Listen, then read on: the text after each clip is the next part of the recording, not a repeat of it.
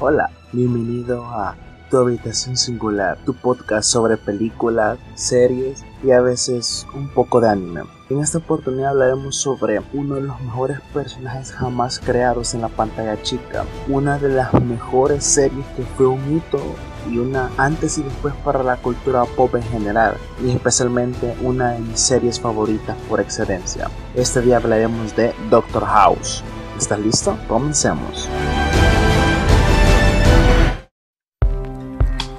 Mi historia con House es un poco curiosa. En mi país había un canal de televisión que en eso de las 7 a las 8 de la noche, antes de que dieran los respectivos noticieros, durante mucho tiempo pasaban series. Eh, pasaron series tanto fueran como novelas. Recuerdo que ahí pasaron Prison Break, eh, pasaron Lost, Héroes y muchísimas más series. Eh, series que las daban continuamente de lunes a viernes, que cada día seguía la trama. Yo jamás fui de ver totalmente todas esas series tenía una relación en que muchas veces prefería salir a jugar con mis amigos, otras veces la trama nunca me llamaba la atención, hasta que llegó el día que apareció Doctor House. Recuerdo que estaban pasando un capítulo de la tercera temporada, creo, tercera o segunda temporada, mentiría, donde es que a un inmigrante le corta el brazo porque tiene una infección, etcétera, etcétera. Me llamó tanto la atención porque pensé que ser un doctor era fácil y me la idea de querer ser doctor.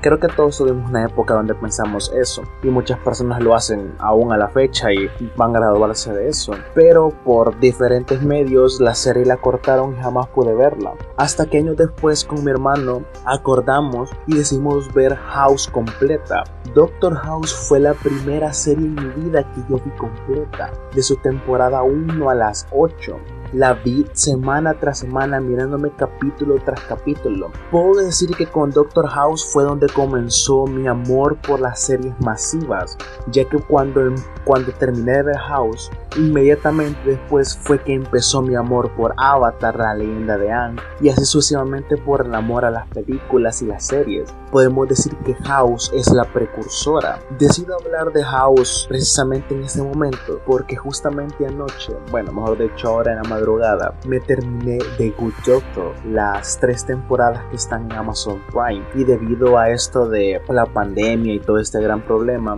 el estreno de la cuarta temporada se ha retrasado.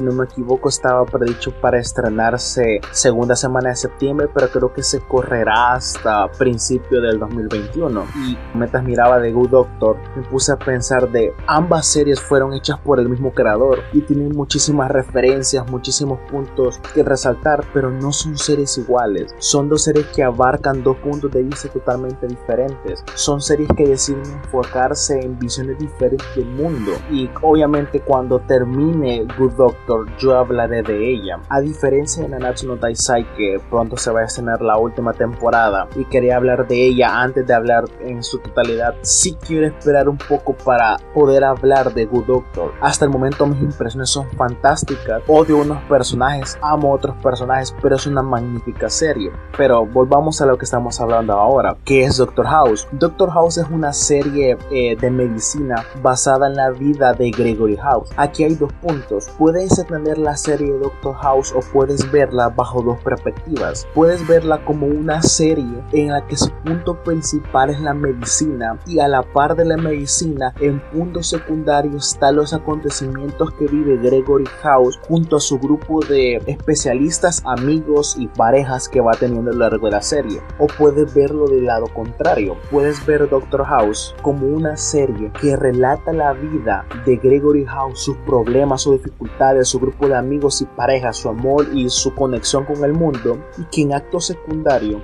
va relacionada con la medicina. Yo en lo personal la veo como la segunda parte. No estoy diciendo que una sea mejor que otra. No. Simplemente creo que si la ves de la primera manera, ciertos aspectos de historia o de personajes quizás no los logres notar ya que estás más pendiente de la medicina. Una medicina que obviamente excluye muchas cosas quizás muchas cosas no sean totalmente fieles, precisamente porque yo creo que la serie va más destinada a verla de la segunda manera. Doctor House cuenta con 8 temporadas, cada temporada de 22 a 23 capítulos, así que querer narrarte toda la historia en un solo podcast de 30 minutos o 32 minutos es muy difícil, es muy difícil poder condensar tanta información, especialmente porque yo soy alguien que se desvía mucho de los temas. Así, en vez de eso, decidí enlistarte los personajes de los que a mi criterio van desde los menos importantes y que no aportaron mucho la serie o lecciones de vidas a las personas porque sí, House fue la primera serie que no me cambió porque no, el hecho de cambiarme mi pensamiento, muchas cosas así se lo dejo a dos películas en específico, una que ya le hice su eh, de respectivo podcast que es Batman The Dark Knight y otra película que está pronto a salir, que ya pronto sabrán cuál es, pero House sí me enseñó muchísimas lecciones, más que lecciones, me enseñó principios básicos acerca de la vida, así que vamos a empezar con los personajes en un orden de creo que no aportaron mucho hasta el hecho de personajes que fueron totalmente trascendentales y sí pudieron dejar algo. Aclaro ah, que ese solo es un, un listado, un top, una lista personal. Cada quien puede gustar los personajes como le gustan. Empezamos nombrando los personajes principales de la octava temporada. La octava temporada, si tuvo un poquito de bajón en cuanto a la calidad, su cierre fue magnífico y esto es normal. Cuando una serie tiene una larguísima trayectoria, es muy común y es muy difícil poder mantener una calidad estándar en todas las temporadas, ya que la trama se puede alargar o los mismísimos actores pueden llegar a cansarse de interpretar estos mismos papeles. ¿Eso quiere decir que la octava temporada de House sea mala?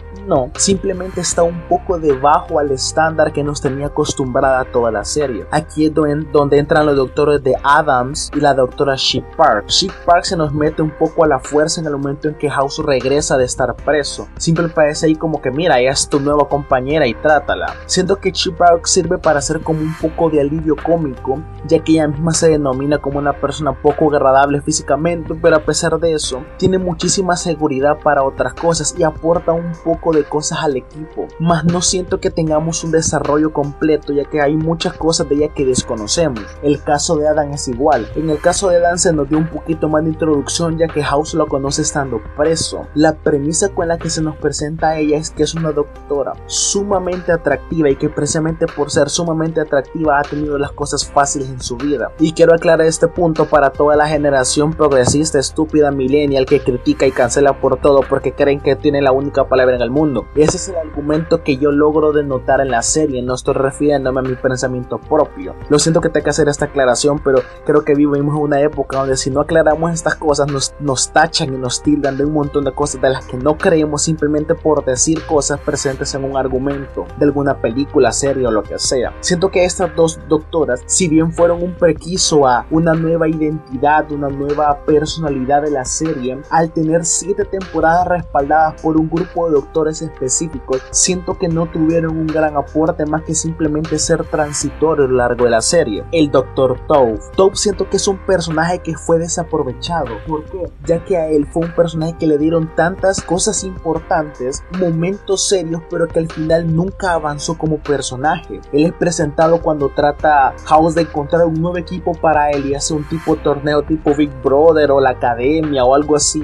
de ir descalificando una serie de concursantes. A pesar de que él queda en el equipo tiene tramas, subtramas que no fueron totalmente desarrolladas. Por ejemplo, el hecho que él sea un adicto a ser infiel, ya que jamás se nos presenta qué fue lo que su esposa vivió. Cuando su esposa es quien le termina siendo infiel a él, la serie nos plantea a la esposa como la peor maldad del mundo. Nos la presenta como una mujer macabra, cruel, etcétera, etcétera. Pero al final del día fue Toad quien comenzó esto y no hay un punto de quiebre. El personaje no es que se haga más humilde en su trabajo, no es que respete más a House, no es que quiera aprender más de House, no es que sea mejor con sus compañeros, no es que se vuelva un mejor esposo o un mejor novio después, no, siguen manteniéndose en la misma línea. Tiempo después a Toad le dan hijas, si no me equivoco le dan gemelas. Es un punto de quiebra para que mejore y no, Toad se sigue siendo el mismo arrogante, engreído que no respeta a House a pesar de que el tipo hizo mil y un cosas para trabajar con House y a pesar de todo, siempre, siempre trata de ver como que él puede saber más que House. Así que creo que es un personaje que a la vez tuvieron tantas oportunidades para aprovecharlo, tantas oportunidades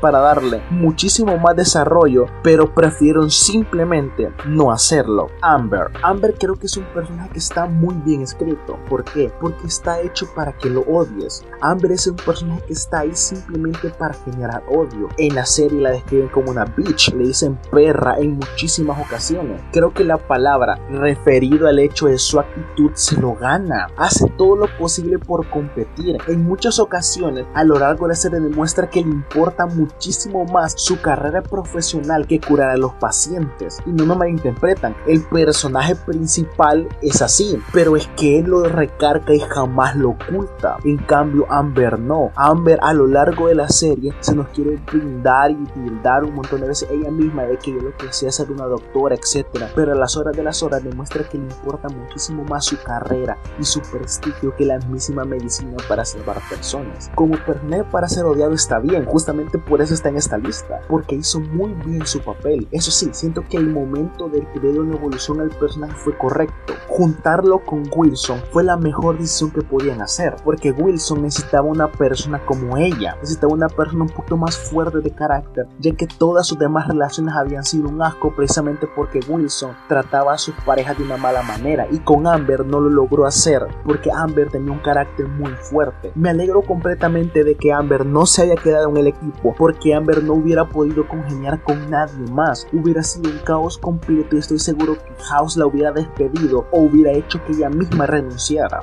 Foreman. Mi problema con Foreman es como siempre trataron de ver de que la persona que más se parecía a House era Foreman, que la persona que más luchaba por convertirse en el nuevo House era Foreman y eso es un total error. Foreman era un doctor mucho peor que Toad, porque Foreman literalmente estaba ahí porque tenía que aprender de House. El problema es que puedo pasarle a un personaje como Foreman que duda de las habilidades de Doctor House en los primeros 3-4 capítulos de la primera temporada, que quizás lleva trabajando con él unos 2-3 meses, pero ya cuando vamos por la temporada quizás 2 o 3, que quizás todavía están mezclados ahí un poco, y ya tienes años trabajando con el mismo doctor, todavía dudar cuando el tipo te dice que hagas algo, cuando el tipo salvado cientos de vidas, aunque sus métodos no son los mejores, sí son los más efectivos al final de conseguir los resultados, pero él sigue dudando porque siempre quiere tener la razón. Y del 99% de los casos, entre un 90 a un 94%, House termina teniendo la razón y Foreman se tiene que tragar sus palabras. Y las pocas victorias que Foreman llega a tener es porque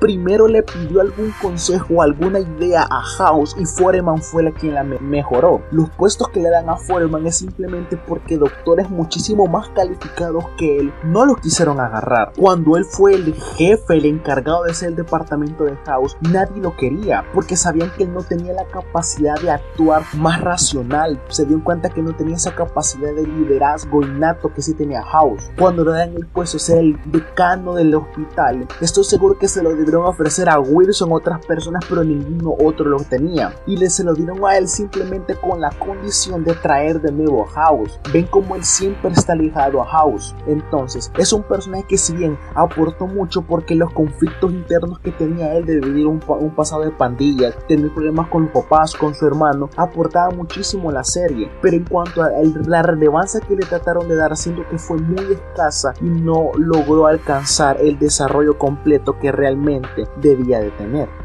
voy a poner dos personajes aquí exactamente en la misma categoría y los voy a definir los voy a tratar igual, que es Cameron Master. ¿Por qué los pongo en la misma categoría? Porque ambos decidieron o ambos los pusieron a fungir un papel específico, el cual es el emblema emocional del equipo. Cameron en su momento lo fue y estaba más conectada a la humanidad y a los sentimientos de los personajes que al lado racional y médico. Eso lo lleva muchas veces a poder manipular de alguna manera a los pacientes, a los padres o a los encargados para poder conseguir lo que necesitaban. Pero tras capítulo tras capítulo se sentía incómodo el ver cómo él quería presentar un, un nivel de moralidad que no encajaba ahí. Es al final que termina cayendo y cediendo y abarcando mucho los aspectos que House marcaba. Muchas veces tuvo que terminar dándole la razón a House cuando ella confió en la humanidad y House no lo hacía. Master es una Cameron elevada al doble. Master tiene una moralidad ridícula y patética. Ese hecho de no mentir.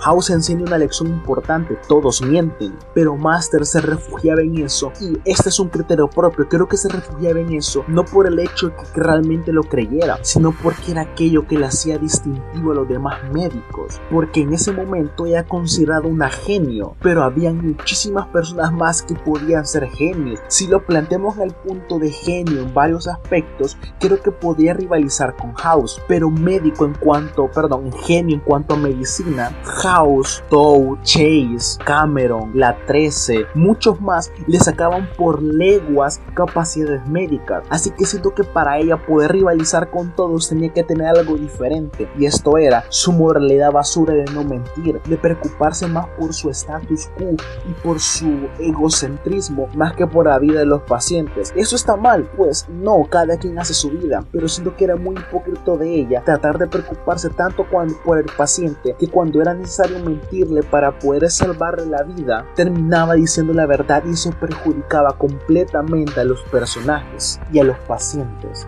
Lisa Cody, la decano de medicina desde la temporada 1 hasta finales de la temporada 7. Lisa Cody fungió muy bien, es cierto, Lisa Cody no era el doctor más destacable, es cierto, cuando House se burlaba por su discapacidad al momento de ser una doctora, se burlaba con mucho criterio, era una muy mala doctora. No estoy diciendo que para eh, recetar cosas básicas, poder ver que una persona tenga alguna ETS, curar alguna fractura, etc., está muy bien pero para el nivel de doctores que teníamos en la serie, estaba totalmente desbalanceada y no podía rivalidar con ninguno de ellos, pero sí podía rivalidar en algo muy importante, algo que muy pocos en la serie, mejor dicho, solo una persona logró hacer de verdad, lograr guiar o manejar a House y aparte de eso manejar un hospital completo. Ella como decano en medicina, su trabajo era magnífico, el trabajo que ella lograba hacer como decano de medicina era fantástico, logró conseguir muchísimas cosas que muchísimas más personas jamás iban a poder conseguir, especialmente lograr controlar y retener a House en el mismo lugar. A pesar de ser una persona tan difícil de manejar, si bien es cierto que había un vínculo amoroso y eso ayudaba mucho que House hiciera caso a Cody, muchísimas de las veces Cody terminaba manejándolo a por medio de la manipulación o apelando y alegando el sentido común racional y narcisista que tenía House. Siento que la función de ella es verdad. Eso se demuestra muy bien el capítulo completo que se nos dedica a ella, donde podemos ver que hace muchísimas cosas muy importantes. Y es aquí también nos damos cuenta que la relación con House era magnífica, porque a pesar de todas las cosas que ella pasaba, los únicos momentos donde ella se descubría realmente como persona y mejoraba eran esos momentos donde House la criticaba o en manera contraria la ayudaba a la manera de House. Cuando ella al final del día no sabe qué más hacer, House le da unas cuantas palabras y le dice qué es lo que tiene que hacer y al final Cody termina resumiendo el día, todo por ayuda de House.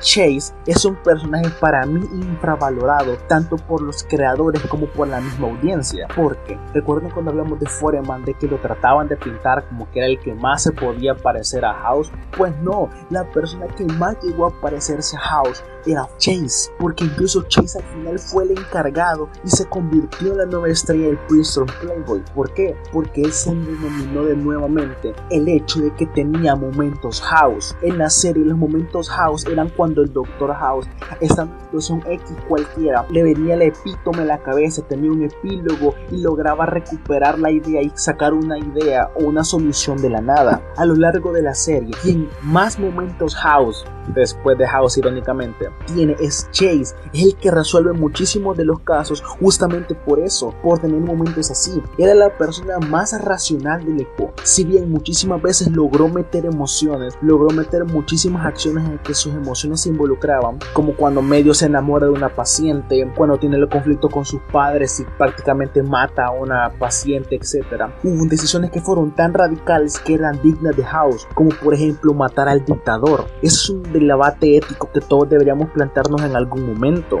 ¿Valió la pena que Chase haya matado a ese dictador? Quitó una vida, es cierto, él la mató, pero salvó cientos de miles de personas, así que la balanza lo compensa, la moralidad te dice que estuvo bien o estuvo mal, la lógica nos dice que sí porque cometió un asesinato, pero realmente salvó muchas vidas. Esa clase de preguntas racionales y críticas son cuestionamientos que House hubiera hecho. Estoy seguro que House hubiera tomado la misma decisión. Cogner. Cogner está simplemente aquí porque su suicidio fue brutal. Iba a ocupar la palabra magnífico, pero que, que sonaría muy mal. Me quiero explicar. El suicidio de Cogner jamás en ninguna otra serie he visto un suicidio tan real. ¿En qué sentido? Antes del suicidio de Cogner, si tú no te has visto la serie muchas veces, es la primera vez que estás viendo la serie y Cogner se te presenta como el personaje el que finge cambiar su número y queda en el equipo. Desde el momento que queda el equipo hasta el último capítulo de la temporada donde él se suicida. Si te ves todos esos capítulos, muchas veces, pero así muchísimas veces, no encuentras un momento en el que él esté dando señales de que se quiere suicidar. Los únicos momentos que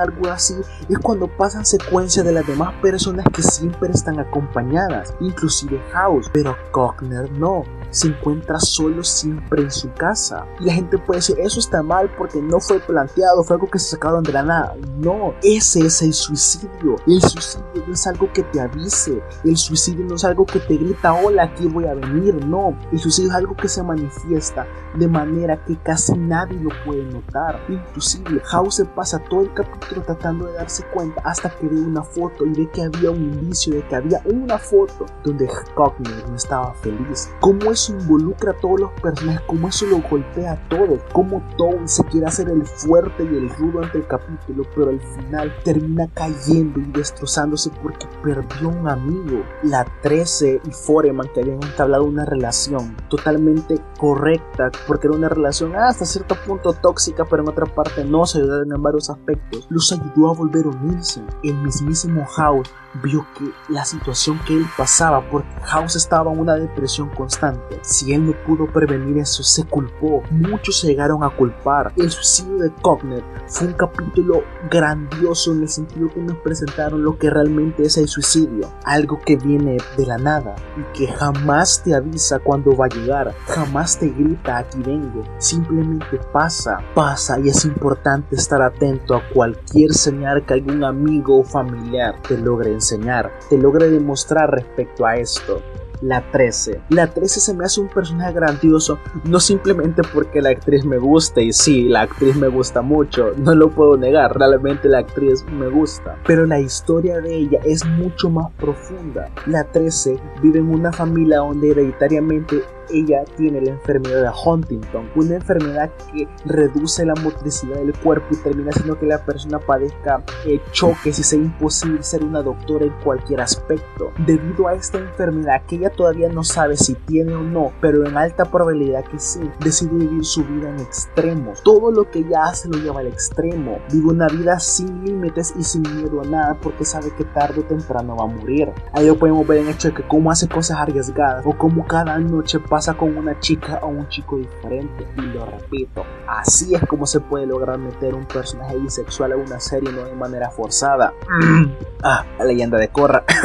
la leyenda de Korra. forzada la leyenda de Korra. así es como se mete realmente un personaje bisexual no forzado y que realmente nadie se percata que realmente es bisexual. Todos lo toman como que X, ahí está. Comienza una relación con Foreman que si bien al principio se en ayudar un poco, poco a poco se vuelve una relación un poco tóxica. Ella realmente descubre que sí padece Huntington y que su carrera como médico pues ya no va a frutir, ya no va a tener efecto y empieza a caer en baches constantes se da cuenta que su vida se acerca. Aquí podemos ver que no todas las personas reaccionan igual al momento de morir. Algunas personas, si bien es cierto, cuando están a punto de morir, pues se sumergen a hacer cosas que jamás hubieran pensado hacer, se vuelven totalmente locos. En cambio, ellas simplemente a veces caen en depresiones o deciden alejarse de todo el mundo porque no quiere lastimarlos. Hay que hay una pregunta importante, que es una duda que nos dejaron. House le promete a ella que si ella llega a pasar lo que le pasó a su madre, que es quedar totalmente inmóvil y, enfermísima así, House la iba a matar, iba a conseguir una droga y poder matarla. Así que me quedaron las dudas si eso realmente lo hizo en algún momento. Pero la evolución que tiene de la 13 hasta el final, donde consigue una persona ya estable con quien estar, deja la medicina de lado y decide ser feliz por primera vez, es magnífico. Simplemente es un mensaje de superación propia. Doctor Wilson. Wilson es el amigo que no merecemos, que no deberíamos tener, pero que damos gracias cuando lo tenemos. Yo personalmente gracias de tener un amigo como Wilson. Wilson es esa clase de amigos que no importa cuánto lo insultes, cuánto lo golpees, cuánto lo trates de humillar, él te conoce y no te va a dejar, no te va a dejar caer en esos abismos. Hará todo lo posible para que tú tomes la decisión correcta. Pero si decides no tomar la decisión correcta, al final del día no le quedará más que estar ahí apoyándote. Wilson tiene una historia genialísima. De hecho, como es que conoce a House desde hace tanto tiempo, han vivido tantas experiencias que se conocen como una y mugre. Cualquiera pensaría que tienen una relación gay. Incluso hay un momento en que las personas creen que son gay de tanto que se conocen, de lo apegado que están. House no escucha a otra persona que no sea Wilson, a nadie más. 50 médicos le pueden decir que House necesita una operación y él va a decir que no. Si Wilson le dice que necesita una operación, House será la operación. Eso es un amigo de verdad. Y Wilson la historia que tiene tanto en ámbito amoroso es muy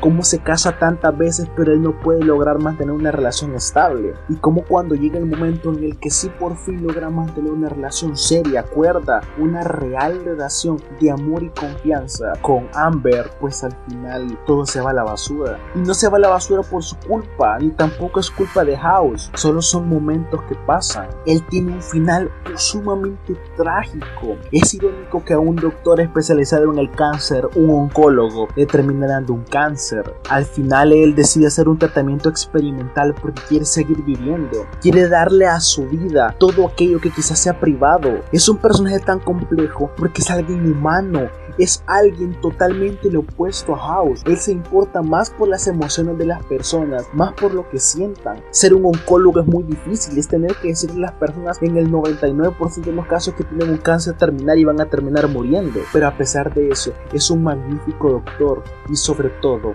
es un gran amigo y llegamos al que obviamente tenía que estar aquí, Hugh Lawler, Gregory House. Para mí Gregory House es uno de los mejores personajes que se ha creado en la pantalla chica. Hasta podría compararla con magníficos personajes de la pantalla grande. Doctor House es un antes y un después en la televisión el personaje como tal generó tanto impacto en el público que hasta la fecha se le sigue recordando. Tengo entendido que aún a Hugh Lauren le siguen regalando cuando fans lo ven, le siguen regalando bastones referente a su personaje. Doctor House era un narcisista egocéntrico, maníaco compulsivo, manipulador, era un maldito hijo de perra, pero sobre todo era un magnífico doctor porque él no le importaba y no le titubeaba decirle en su cara las personas que se iban a morir. No le titubeaba en su cara echarle ver a las personas lo idiota de la decisión que estaban tomando simplemente por mezclar emocionalidad. Esto es un cuestionamiento que yo mismo me hice. Y perdón, no sé si estoy insultando a alguien al hacer esta clase de comentarios, pero es mi pensamiento. Al igual que House en muchas ocasiones, nunca entendí por qué cuando le decían a una persona de te tenemos que amputar la pierna, no te vas a morir, no hay posibilidad que te muera, solo te vamos a amputar la pierna. Las personas lloraban se ponían ultramente tristes. Vas a vivir, pero vas a perder la pierna. House tiene este mismo conflicto y hasta él se ve involucrado en una decisión así de estúpida. Él no quiere que le ampute la pierna y precisamente por esa decisión emocional tonta queda con un dolor gravísimo en la pierna, lo cual lo hace adicto al Bicodin, lo hace adicto a una gran cantidad de analgésicos. Inclusive en la serie había momentos, y esto se ve también en Good Doctor, donde le dicen a una persona que hay un 10% de probabilidades que no sobrevive la cirugía y no quieren hacerse la cirugía. 10% que yo sepa 80% le gana a 10, pero creo que es porque mi manera de pensar es muy racional o a veces creo que soy demasiado insensible con las personas. Creo que en ese aspecto podría entender mucho la visualización de House. A lo largo de la serie vemos como él el dolor en la pierna muchas veces lo define. Ese dolor que él tiene atado en la pierna, que es un dolor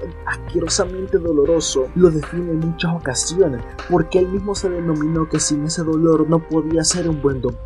Ocasiones donde él logra dejar el bicodín, eh, no de una manera sana, sino reemplazándole por otra cosa, y el dolor se le calma, no es un buen doctor. Durante el, lapso del final de la quinta temporada y principio de la sexta, donde él empieza a tener eh, visiones, lo van a dejar a un lugar para que se rehabilite y sale de ella rehabilitado y deja el bicodín, si bien sigue siendo la misma persona maniática, compulsiva, etcétera, etcétera, todo eso, deja el bicodín y demuestra que puede ser un gran doctor sin la necesidad de consumir eso. La ruptura que tiene con Cody, que era una pareja magnífica totalmente, que se hacían eh, elevar sus personalidades y mejorar como seres humanos cada uno de ellos. La ruptura es un punto de quiebre. Damos cuenta que Doctor House es un personaje tan complejo que tiene más de un punto de quiebre. Cuando él pierde su pierna, la movilidad y conoce el dolor, tiene un punto de quiebre. Tiene más levantes y puntos de quiebre. Y al final tiene una redención magnífica que es cuando decide sacrificar lo único para lo que es bueno.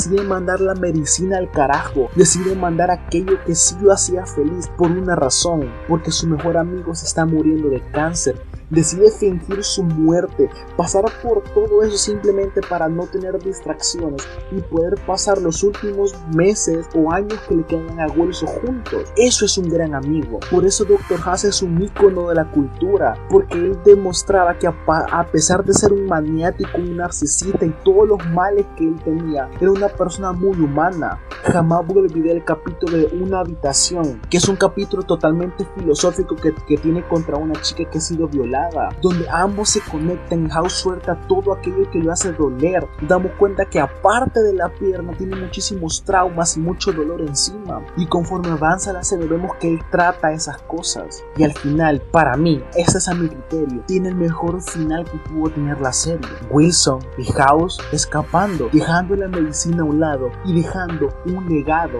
que jamás va a ser oculto. Porque todos, todo el mundo, en todo el país, en todo el Princeton Todo el mundo siempre va a recordar al doctor Gregory House como el mejor doctor diagnóstico de todo el mundo.